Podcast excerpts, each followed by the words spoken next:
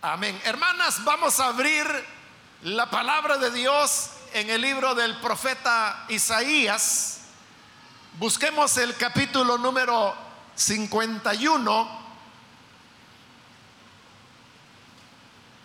Capítulo 51 es donde vamos a leer la palabra del Señor en esta oportunidad.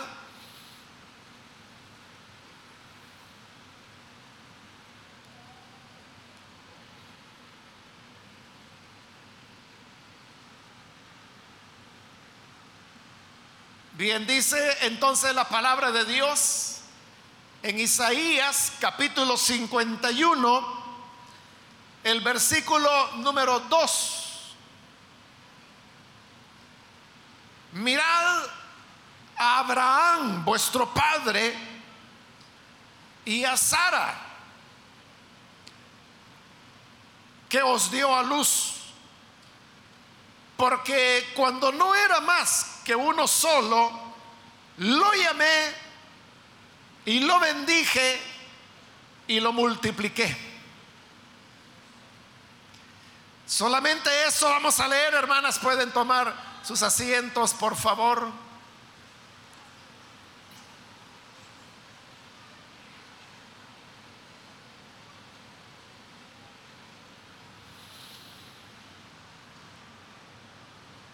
Hermanas, muchas veces hemos predicado sobre Abraham. Estoy seguro que muchos de ustedes han escuchado diversas predicaciones sobre este gran hombre de Dios que fue Abraham, pero también tengo bastante seguridad de que pocas veces usted ha escuchado alguna predicación con relación a Sara, la esposa de Abraham. Y si alguna vez se habla de Sara, siempre es en relación a Abraham y a las promesas que Dios le había dado a él. Sin embargo, el pasaje que hoy acabamos de leer es un pasaje en el cual el profeta Isaías trata de establecer un balance porque nos invita no solamente a mirar a Abraham, sino que también a mirar a Sara. Es lo que dice el versículo 2 que hemos leído. Mirad a Abraham vuestro padre y a Sara que os dio a luz. Así como Abraham es nuestro padre, Sara es nuestra madre quien nos dio a luz.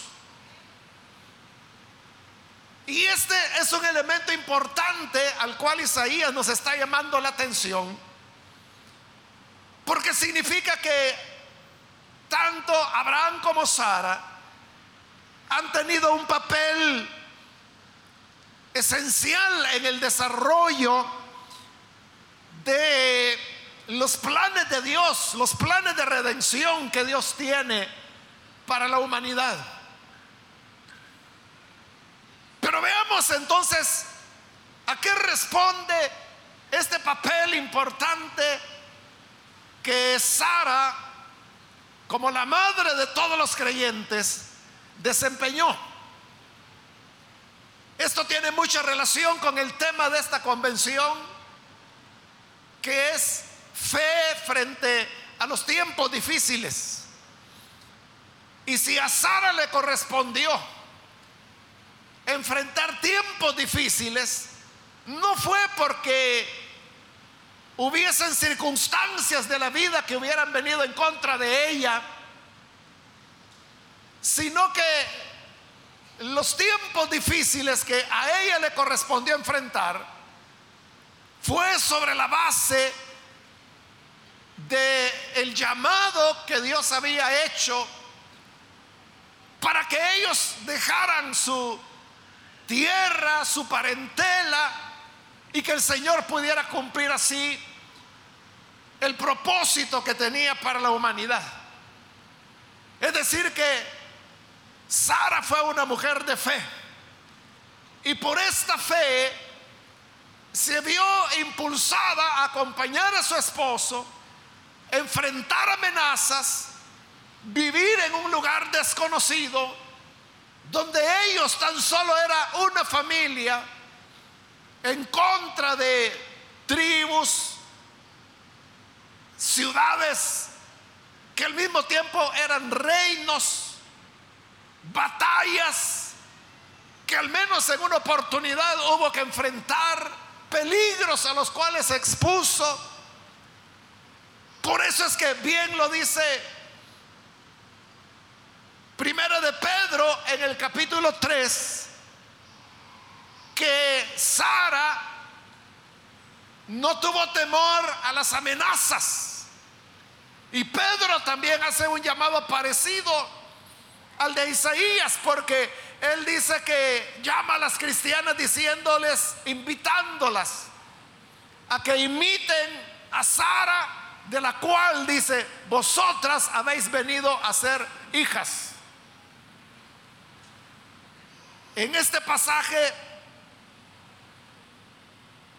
Isaías dice, mirad a Abraham vuestro padre y a Sara que os dio a luz.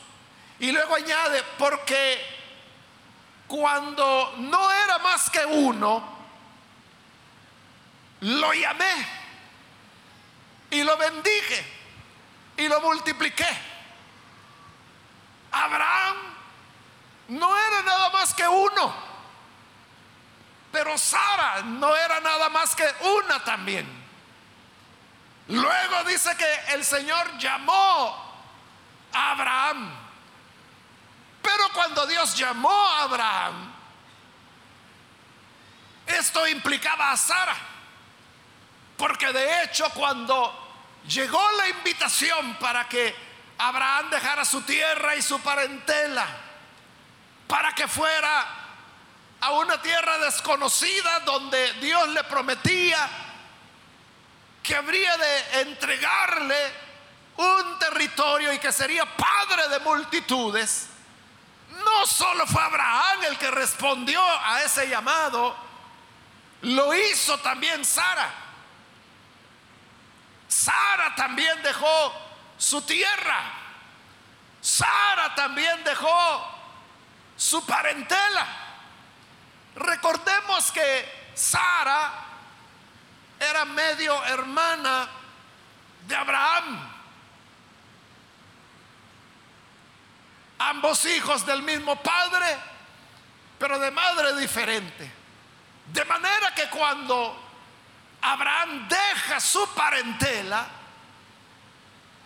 esta parentela en buena parte era la misma parentela de Sara porque tenían el mismo padre. Es decir, lo mismo que Abraham estaba dejando, Sara lo estaba dejando también. ¿Y por qué lo dejaban? Porque estaban creyendo al Señor. Lo estaban haciendo por la fe. Creerle a Dios de que había esa tierra que nunca habían visto pero que Dios decía que ahí estaba para ellos. Creyendo que aunque solo era uno y solo era una, se cumpliría la promesa de que serían bendecidos y serían multiplicados. La promesa que Dios le dio a Abraham es que él sería padre de multitudes. Pero esto no lo haría solo. La promesa pasaba a través de Sara. Si Abraham se convertiría en padre de multitudes, era solamente porque Sara sería madre de multitudes. Por eso es que Isaías dice, miren a vuestro padre Abraham y miren a Sara que les dio luz. Todo el pueblo de Dios desciende de Abraham, pero también de Sara. Tenemos a Abraham por padre de la fe, pero tenemos a Sara como madre de la fe también. Entonces he aquí, hermanas, que tenemos una mujer de fe, una mujer que creyó, una mujer que aceptó la palabra de Dios para dejar su tierra, su parentela, sus amistades, sus compañeritas de juventud, de infancia con quienes había compartido la vida, pero ahora ella decide marcharse para ir sin un rumbo cierto, solamente creyendo que el Señor les llevaría a un buen término en esta jornada. En la misma caravana en que Abraham se marchó, Sara iba con él. Cada vez que desarmaban su tienda para enrollarla y seguir el camino, Sara estaba con él. Todas las veces que se detenían en algún lugar para establecer su tienda, Sara estaba con él. Ella fue quien creyó por la palabra a las promesas que el Señor había dado.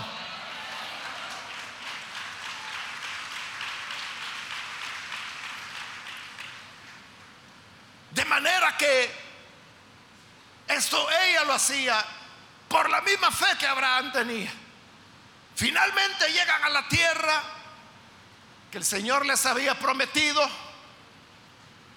Y lo que dije, ellos solamente eran una familia en medio de una tierra desconocida, habitada por los cananeos, los cuales eran pueblos guerreros, peligrosos, y ante esto ellos se sienten en desventaja. Ante los peligros, ante las nuevas dificultades que ahora afrontaban, Sara se dispone a ser una buena esposa. Ellos ya eran ancianos, como usted lo sabe. Cuando llegan a la tierra de promisión, Abraham andaba por los 80 años más o menos. Sara por los 70 llevaban ya una larga vida como pareja, pero ahora estaban ante condiciones difíciles, ante condiciones dificultosas, nuevos peligros, nuevas amenazas. Y para colmo, recién llegados a esta tierra que Dios les había indicado, se desata una hambruna. No hubo buenas lluvias, hubo malas cosechas, había hambre. Y entonces ellos hicieron lo que las personas hacían en esa época, y es que emigraban a lo que era el granero del mundo, Egipto, que con su gran río Nilo siempre tenía tierras irrigadas y fértiles y por lo tanto siempre había abundancia. Entonces deciden ir a Egipto, pero había un problema. Y es que Abraham, como eran solo ellos, tenía temor porque Sara era muy hermosa. Y entonces él pensó de que Egipto era un lugar de hombres poderosos donde el faraón era considerado un dios. Y a lo mejor, pensó él, el faraón al ver a Sara me la querrá quitar. Y por quitármela me va a matar para él quedarse con mi esposa.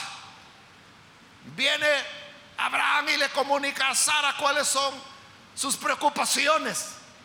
Le dice, mira, vamos a Egipto un pueblo cuya lengua no conocemos. Un pueblo donde el faraón es casi omnipotente. Y donde él toma las mujeres que desea. Y cuando te ve a ti, que eres hermosa, por quedarse contigo me va a matar a mí. Entonces te voy a rogar un favor, le dijo Abraham. Y es que cuando lleguemos a Egipto no digas que eres mi esposo. Di que eres mi hermana. Sara sabía que estaban enfrentándose a una dificultad. En todo esto que voy mencionando, Sara siempre había tenido la opción de decir no. Cuando Dios les llama para dejar su tierra y su parentela, Sara pudo haberle dicho a Abraham, no, si tú quieres irte, pues vete, pero yo me quedo. Sara siempre pudo haber dicho que no, igual que en el libro de Esther encontramos que la reina Basti, cuando el rey la mandó a llamar, la mandó a llamar y le dijo que viniera, que se presentara, la reina dijo, no, no quiero, y no fue. Sara pudo haber hecho lo mismo, no, no quiero. Pero ella dejó su tierra y su parentela igual que Abraham.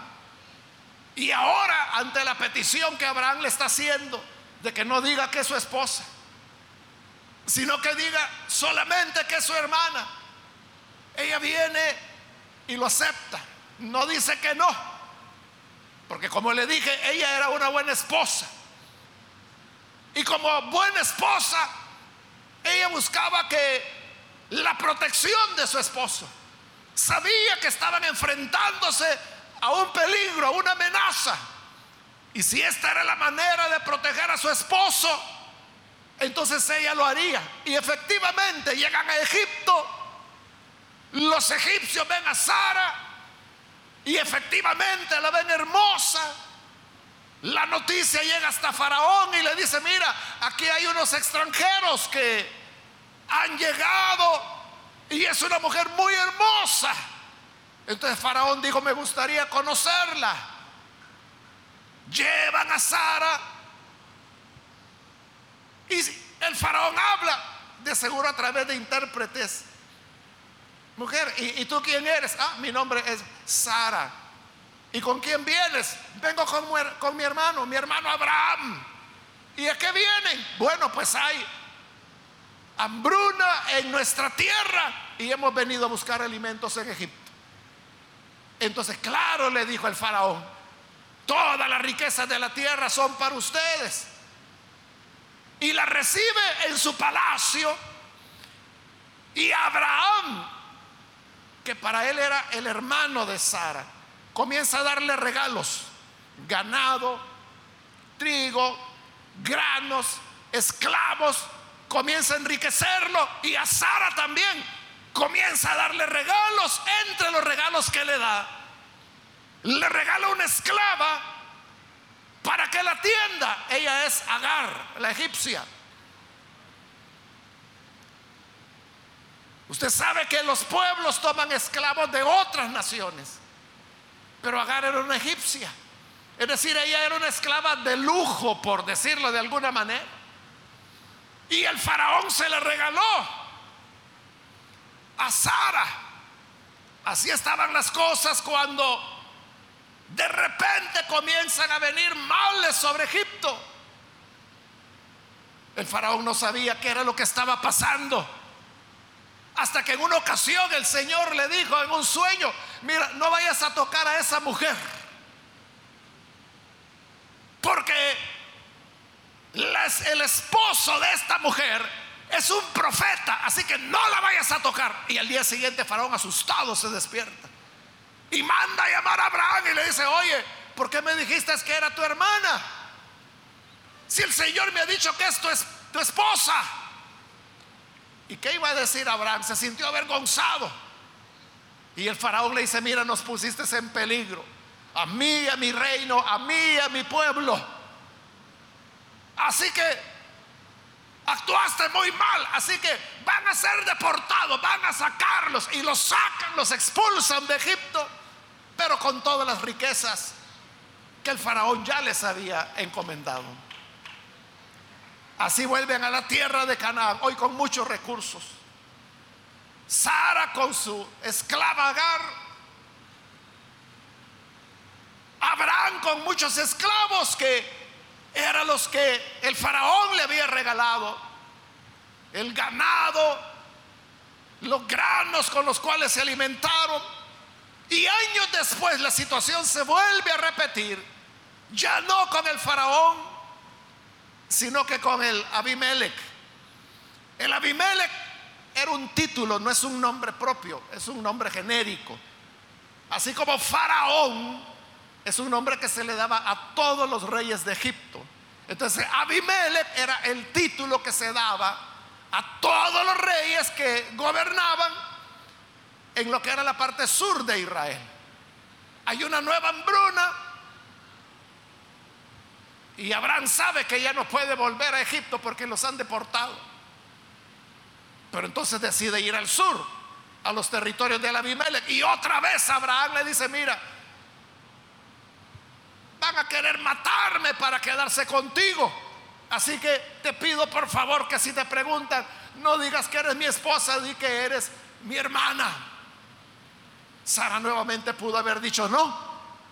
Ella pudo haberle dicho, pero Abraham, mira lo que nos pasó en Egipto.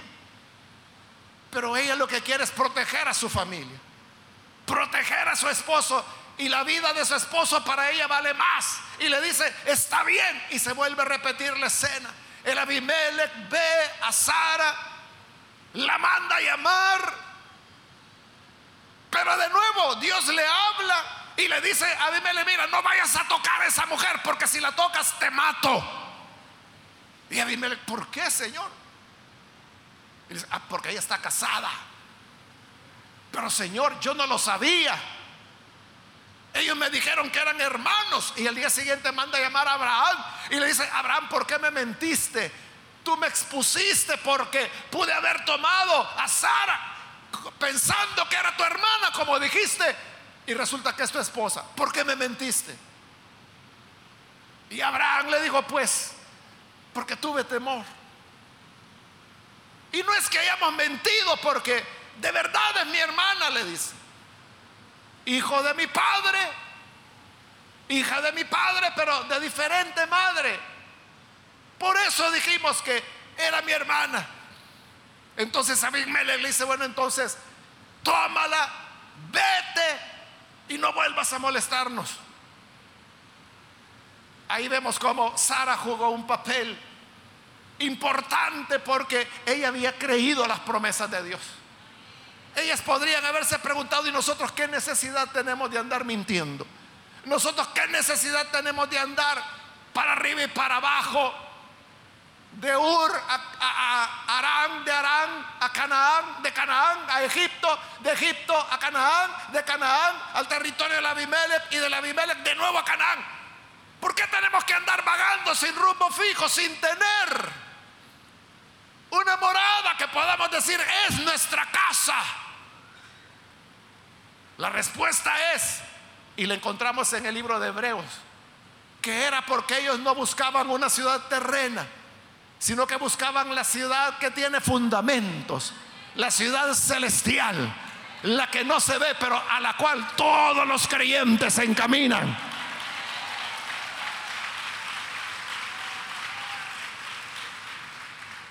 estaba enfrentando las dificultades por medio de la fe. Pero además de eso también encontramos en la palabra que Sara fue una buena anfitriona. En una ocasión, Abraham vio que tres hombres venían del desierto hacia él. Abraham inmediatamente percibió que estos no, no eran hombres comunes. Y cuando llegaron cerca, él sale, se arrodilla delante de ellos y le dice, Señor, él sabía que era el Señor. Más adelante en la historia vemos que de los tres hombres, uno era el Señor y los otros dos eran ángeles que le acompañaban. Pero su apariencia era de humanos, era de hombres. Pero Abraham le dice, por favor, ven a mi casa, ven a mi tienda, para que laven sus pies, para que puedan comer un poco. Y Dios le dice, está bien, vamos. Y llegan a casa y ¿qué hace Abraham? Inmediatamente va donde Sara. Y le dice, mira, aquí hay unos hombres. Y uno de ellos es el Señor. Prepara algo porque yo los invité a casa. Y Sara no le anduvo diciendo, ¿y para qué andas invitando gente? si no me preguntaste si yo tenía tiempo o no tenía tiempo? Vos no me has preguntado si yo tengo mis propios planes y ahí me estás metiendo que atienda a esos tres que a saber quiénes son, a saber si vagos son. No, Sara en lugar de eso dice que inmediatamente se, se dispuso. Buscó un carnerito, el más gordo, lo sacrificaron, comenzó a prepararlo horneado con especias, con hierbas, comenzó a amasar la harina para hacer pan, luego tomó leche y todo esto lo llevó delante de los tres huéspedes, les puso el carnero horneado, el pan que había amasado, leche para que bebieran y ella se quedó detrás de la cortina por si había algo más que se les ofreciera. Abraham sabía que estaba ante el Señor, entonces Abraham no decía nada. Él, no tomaba iniciativa, no tomó, no inició ninguna charla. Y Dios lo que hizo fue, tomó el pan que había amasado Sara, lo comió, comieron del carnerito horneado, les lavaron los pies, bebieron de la leche, que era y sigue siendo la bebida común de los beduinos, de los que viven en los desiertos, porque recuerde que no hay agua. Y entonces es que Dios comienza a decirle, ¿has oído de Sodoma? De cuánta maldad hay en ella. Pues mira, Abraham, he venido. Como eres mi amigo, no te lo voy a ocultar. He descendido para ver si la maldad de Sodoma es así como el clamor que ha llegado hasta mis oídos. Y si es así, lo sabré. Y además de eso, le tenía otro regalo, Dios Abraham. Y le dice, de aquí a un año, Sara concebirá y tendrá un hijo. Y Sara estaba detrás de la cortina oyendo, no por curiosa, no por querer saber qué hablaban estos hombres o su esposo, era para estar atenta si se les ofrecía algo. Y cuando ella oye que el Señor dice dentro de un año, Sara estará amamantando un bebé, se pone a reír. Entonces Dios que está del otro lado de la cortina le dice, Sara, porque te reíste? Y ella se asusta porque se da cuenta que el Señor le ha oído. Y dice, no, no, no me he reído. Eso Sara lo dijo en un momento de nervios. Pero ¿a quién le está diciendo que no se había reído? Entonces le dice, Dios, sí te reíste. Pero eso no va a cambiar las cosas dentro de un año. Vas a concebir y darás a luz un hijo.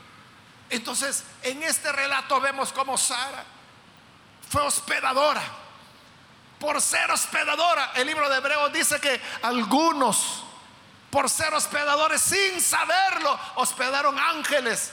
Pero Sara, sin saberlo, hospedó a Dios y a dos de sus ángeles.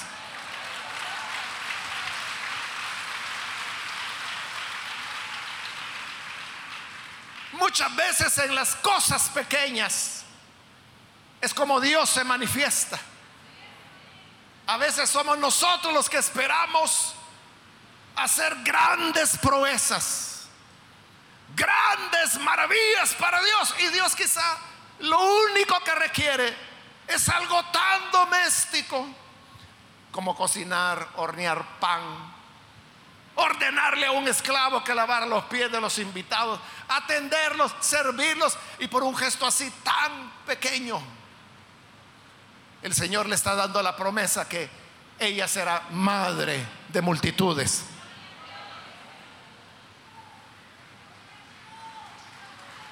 Amén.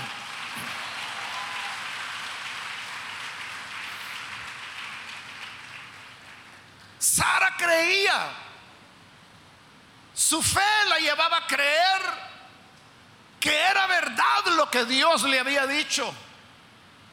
Que ellos serían bendecidos y padre de multitudes. Sabiendo que eso se cumpliría, Sara no era perfecta, como ninguno lo somos. Podemos equivocarnos, fallar, cometer errores o ser imprudentes. Y eso es lo que ocurrió con Sara.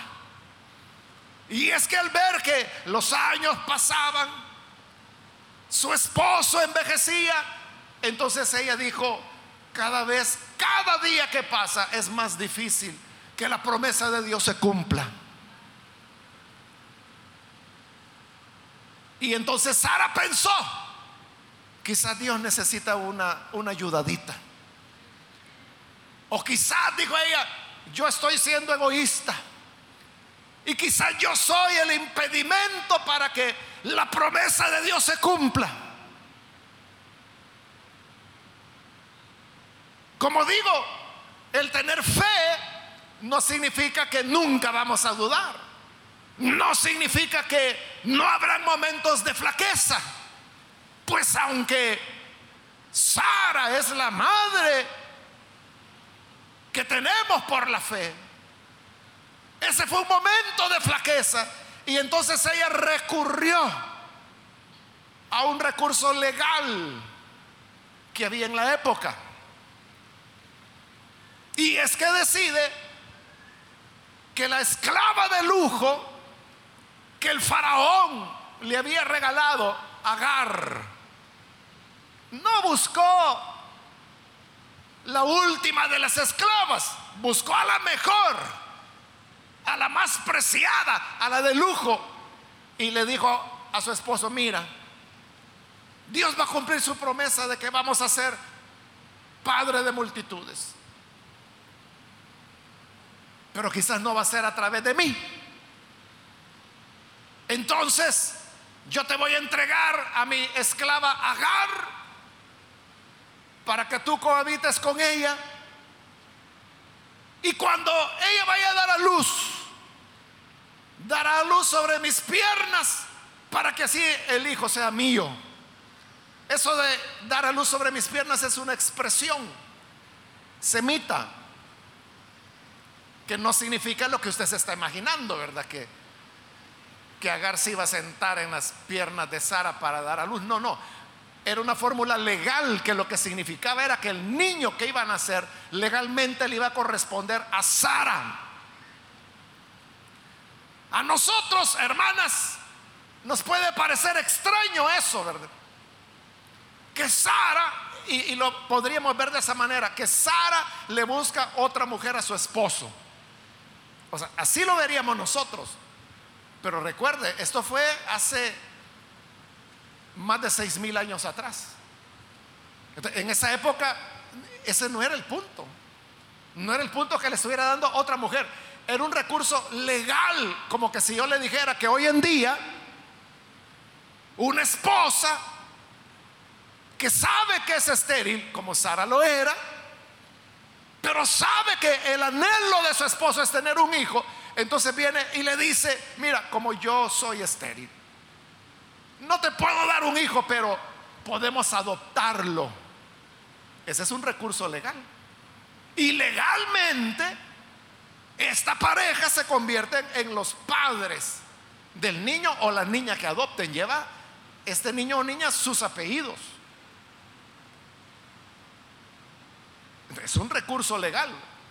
Pero en la época, esto era un recurso legal. Entonces no lo vea desde el punto de vista de que fue un adulterio, uy, ¿cómo fue que le llevó a otra mujer? No lo vea así. Véalo como el corazón de Sara, que lo que ella desea es que la promesa de Dios se cumpla. Hacer todo lo que sea necesario para que la voluntad de Dios sea hecha. Ese es el punto. Esa es la fe de Sara. Esa es la fe donde dice, Dios cumplirá su voluntad. Y si no lo va a hacer a través de mí, que lo haga a través de otra persona, pero la voluntad de Dios será hecha. Eso es como una persona, una mujer noble, que diga, Señor, tu obra tiene que ser hecha. Y si no soy yo a quien tú vas a usar para hacer tu obra, yo me hago a un lado, usa a quien tengas que usar. Eso es lo que Sara está haciendo. Entonces vemos que es una mujer de fe que está enfrentando una dificultad.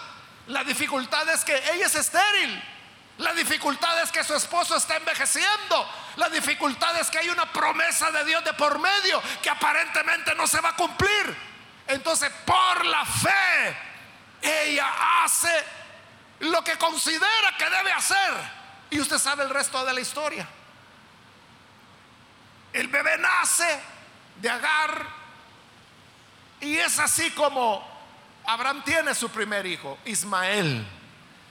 Pero el día que nace Ismael, Abraham le dice, Señor, gracias, porque finalmente tengo un hijo. Ellos estaban convencidos que así estaban haciendo, se estaba cumpliendo la voluntad de Dios. Pero ese día, gracias Señor, porque ahora veo el principio de tu promesa que seremos padres de multitudes. No, le dice Dios no Abraham, porque el hijo de la promesa no es de otra, será de tu esposa Sara. Eso es lo que yo he prometido.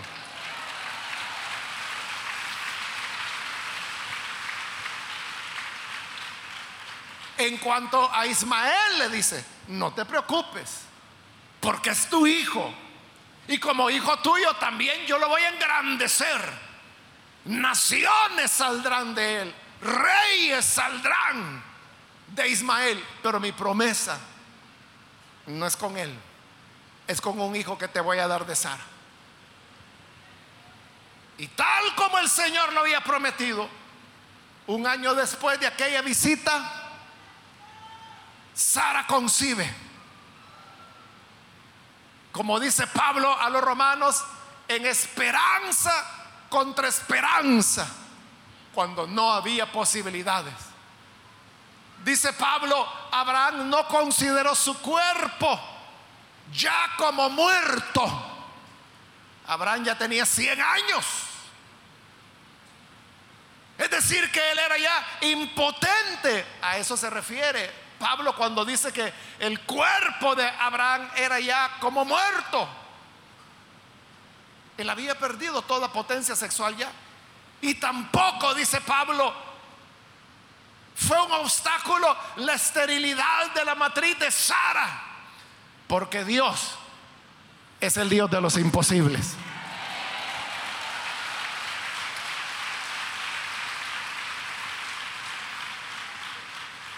Dios cumplirá su palabra contra todo pronóstico contra toda posibilidad negativa. O como lo dice Pablo, en esperanza contra esperanza. Pero la promesa se cumplió. Y Sara tenía aquel bebé en sus brazos al cual llamaron Isaac, que significa risa, porque el Señor le había dicho, porque te reíste, el niño se va a llamar Isaac. Y ahora Sara reía más y decía, ¿quién iba a creer? que en mi vejez, que siendo ya vieja, cuando yo pensaba que la vida iba a terminar, el Señor cumplió mi palabra y ahora soy madre y seré madre de multitudes.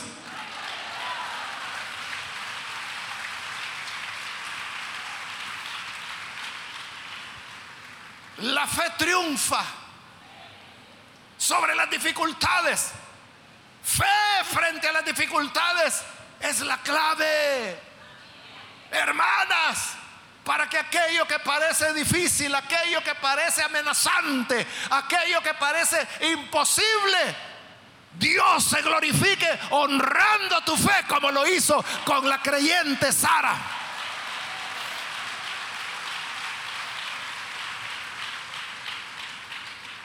Pero además, y con esto voy a terminar,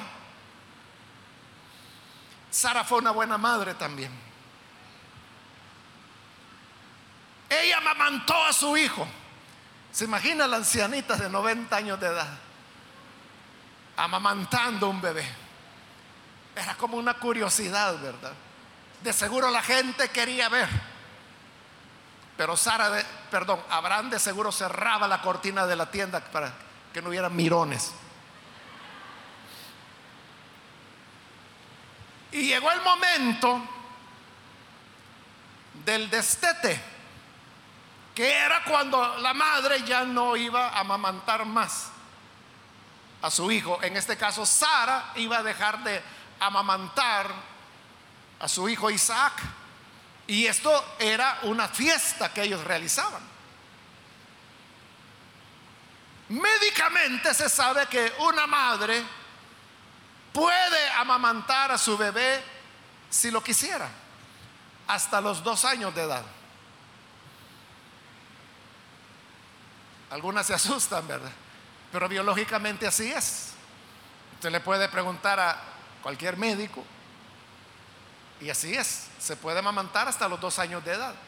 Hoy no se hace por cuestiones de trabajo, obligaciones que la mujer tiene, o por el, simple hecho, ¿verdad?, de que, de que creen que destetarlo es como empujarlo a que madure, y es lo contrario, ¿verdad? Mientras más leche materna recibe, mejor para el bebé. Entonces, probablemente por esto, probablemente Isaac ya tenía año y medio o tal vez dos años es decir, ya caminaba, ya era un niñito. Cuando llega la hora del destete y hacen la celebración de que lo van a destetar, pero Sara se da cuenta de que el otro hijo de Abraham, el que había tenido con su criada Agar, que ya tenía como 13 años para entonces, se burlaba de, su hijo Isaac. Se burlaba del niño que estaba siendo destetado. Ay, sí, el niño ya no va a mamar de su madre, ya no le van a dar lechita. El niño se reía, se burlaba. Y cuando Sara vio eso, como ella era una buena madre, fue y le dijo a Abraham, mira Abraham, este otro niño no puede criarse con mi hijo, porque entonces lo va a estar molestando todo el tiempo. Entonces todo el tiempo mi hijo va a estar bajo el acoso de este niño mayor. Lo que hoy la gente les ha agarrado, de decirlo en inglés, ¿verdad? Bullying. Pero en español es acoso.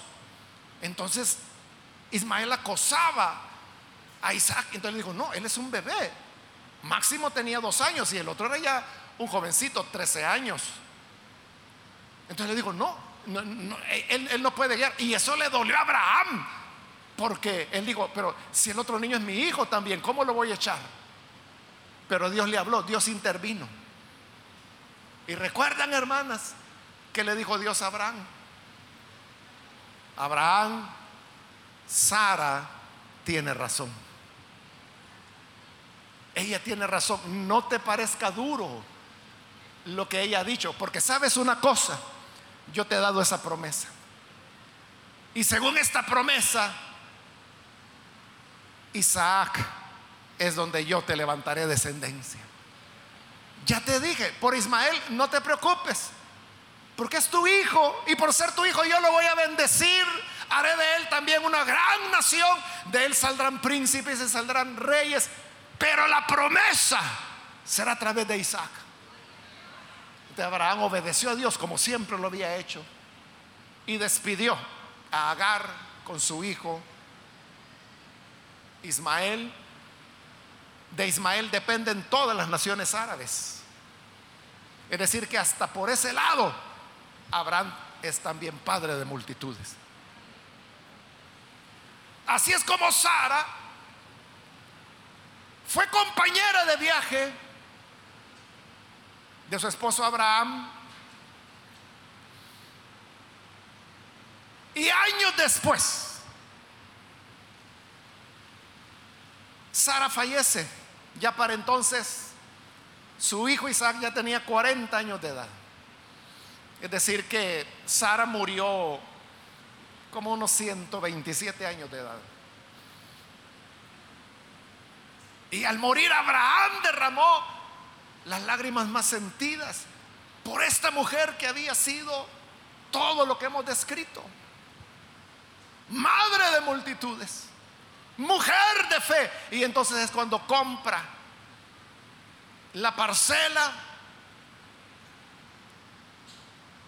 que se va a convertir en la tumba de Sara. Allí había una cueva. Abraham la compró carísimo, carísimo se la dieron, pero la compró. Para entonces Abraham ya era multimillonario. Y allí sepulta a Sara. Años después, Abraham será sepultado ahí. Más años después, Isaac será sepultado ahí. Más tiempo después, Lea será sepultada ahí. Y más adelante, Jacob será sepultado ahí. El sepulcro de Abraham todavía está en la tierra de Israel. Y la gente va y lo visita. Y lo visita así como la tumba de Abraham. Pero no solo en la tumba de Abraham, es la tumba de Sara y de Isaac y de Jacob y de Lea. Solo hay dos mujeres ahí. Sara, la madre de todas, y Lea, la esposa, una de las esposas de Jacob. Por eso es que, teniendo en perspectiva todo esto, hermanas, Spurgeon, este predicador del siglo XIX, en una ocasión dijo, quizá Abraham no hubiera sido todo lo que él fue si Sara no hubiera sido todo lo que ella fue.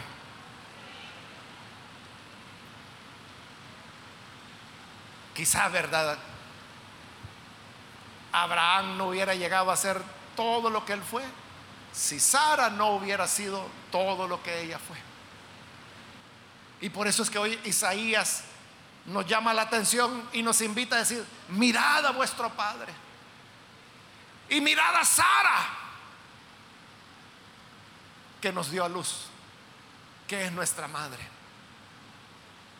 Una mujer que a través de la fe hizo frente a las dificultades. Y hermana, cualquiera sea la situación, la amenaza, el peligro, la limitación que tú puedas estar enfrentando, al igual que Sara, puedes vencer por medio de la fe. Mira a Sara, mira a aquella que nos dio a luz, mira a nuestra madre en la fe, que creyó, creyó en Dios, lo dejó todo, su tierra, su parentela, fue una buena esposa que se arriesgaba a sí misma con tal de proteger a su esposo, una buena anfitriona, quiso algunas veces erróneamente, pero ayudar, apresurar a que la voluntad de Dios se cumpliera. Una buena madre hasta su muerte. Que Dios nos ayude a que nosotros también podamos tener una fe inquebrantable.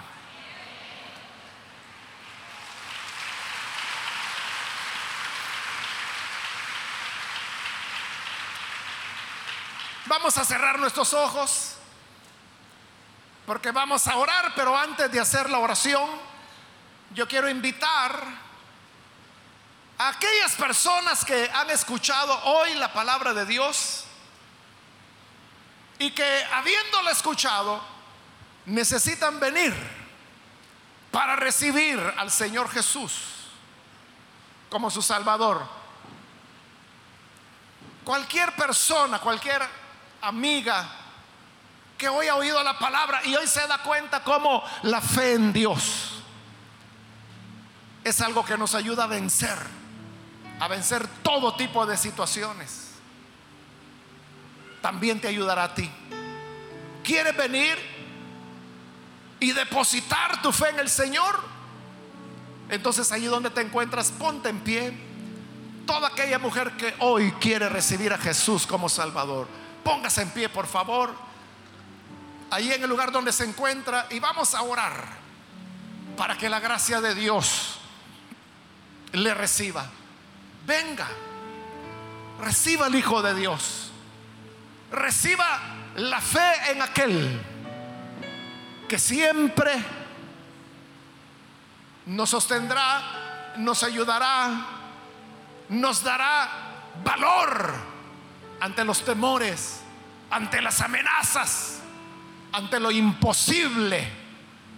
En esperanza contra esperanza, Dios demostrará que Él es el Señor del universo. ¿Hay alguien puede ponerse en pie? Aquí hay una persona que está pasando, Dios la bendiga. Bienvenida. Alguien más que necesita venir para recibir al Hijo de Dios puede ponerse en pie. Venga. Es su oportunidad para recibir al Hijo de Dios. Póngase en pie. Es el momento para creer en el Señor. Es el momento para recibir la respuesta del Señor. Venga, póngase en pie. Con toda confianza. Si usted está en la parte de arriba, puede ponerse en pie también. Con toda confianza. Ahí hay hermanas que la van a ayudar, la van a acompañar. No tendrá que venir sola. Es su momento para pasar. Muy bien, aquí hay otra persona. Dios la bendiga, bienvenida.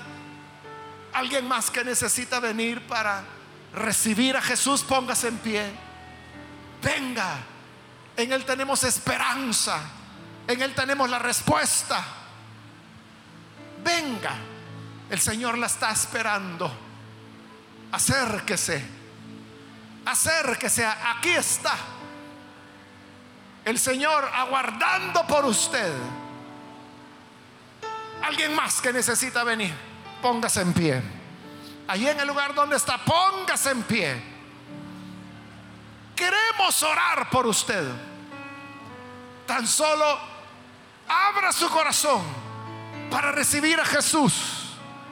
Y aquello que quizás tú has anhelado por años y que no se ha hecho realidad, el Señor tiene la respuesta para ti. Bien, aquella otra persona, Dios la bendiga, bienvenida. Alguien más que necesita venir para recibir a Jesús puede ponerse en pie. Otra persona, acérquese. Hoy es su momento. No tenga temor ninguno. La mayor parte de mujeres que están acá han dado este paso en algún momento de su vida. Hoy es tu momento. Hoy es tu día. Ven, ponte en pie. Vamos a orar. Ven al Hijo de Dios. Ven, ponte en pie. Y vamos a orar.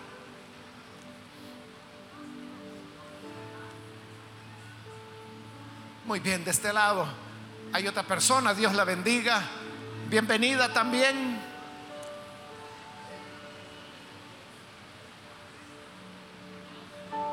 ¿Alguien más que necesita venir? Muy bien, de este lado hay otra persona. Dios la bendiga. Bienvenida. ¿Alguna otra persona que necesita pasar? Venga. Es su momento para acercarse. Muy bien, aquí hay otra persona más. Dios la bendiga bienvenida. ¿Alguien más? Acérquese. Hoy es cuando el Señor está llamando, la puerta está abierta. ¿Alguien más? Muy bien, aquí hay una persona que viene, que Dios lo bendiga. No sé si hay algún hermano, algún hermano que por favor nos ayude a orar por el hombre, el muchacho que está acá recibiendo al Señor? ¿Algún hermano disponible, aunque no sea diácono, pero aquí adelante hay un hombre? Gracias hermano, Dios lo bendiga. Aquí hay otra hermana que viene, Dios la bendiga, bienvenida otra persona que necesita venir al Señor. Venga. Hoy es cuando el Señor le está esperando. Hoy es cuando Jesús le, llama, acérquese. Venga.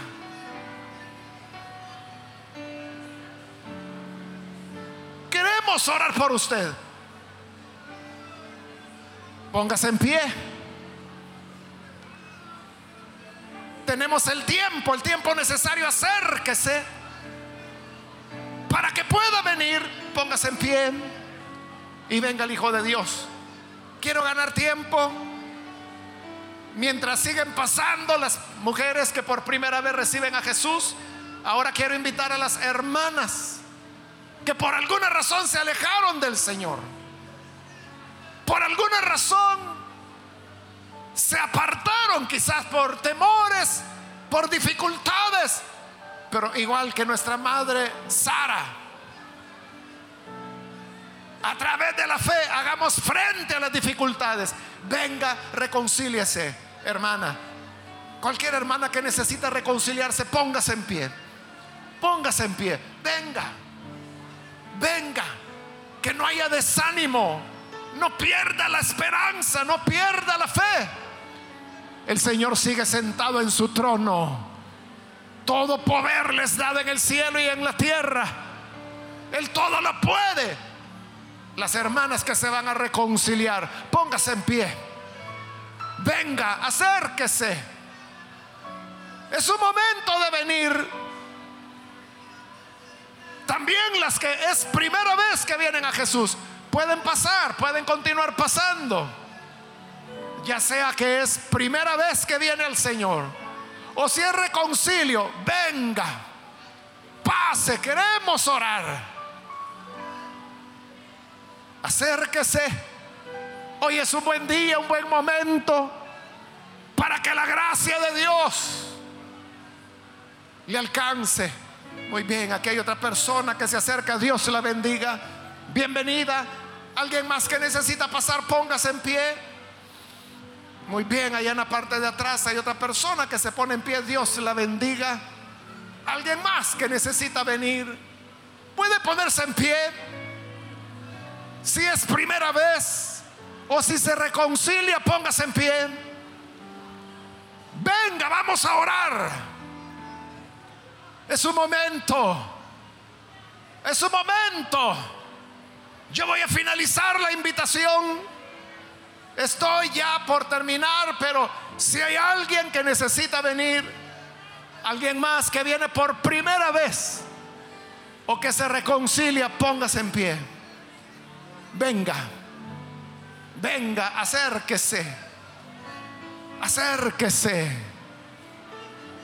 Voy a finalizar, hago ya la última llamada. Esta ya la última llamada. Pero si hay alguien más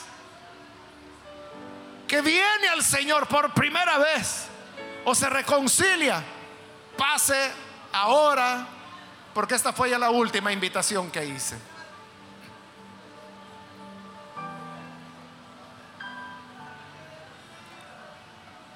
A usted que nos ve por televisión también le invito para que se una con estas personas que aquí están recibiendo al Señor.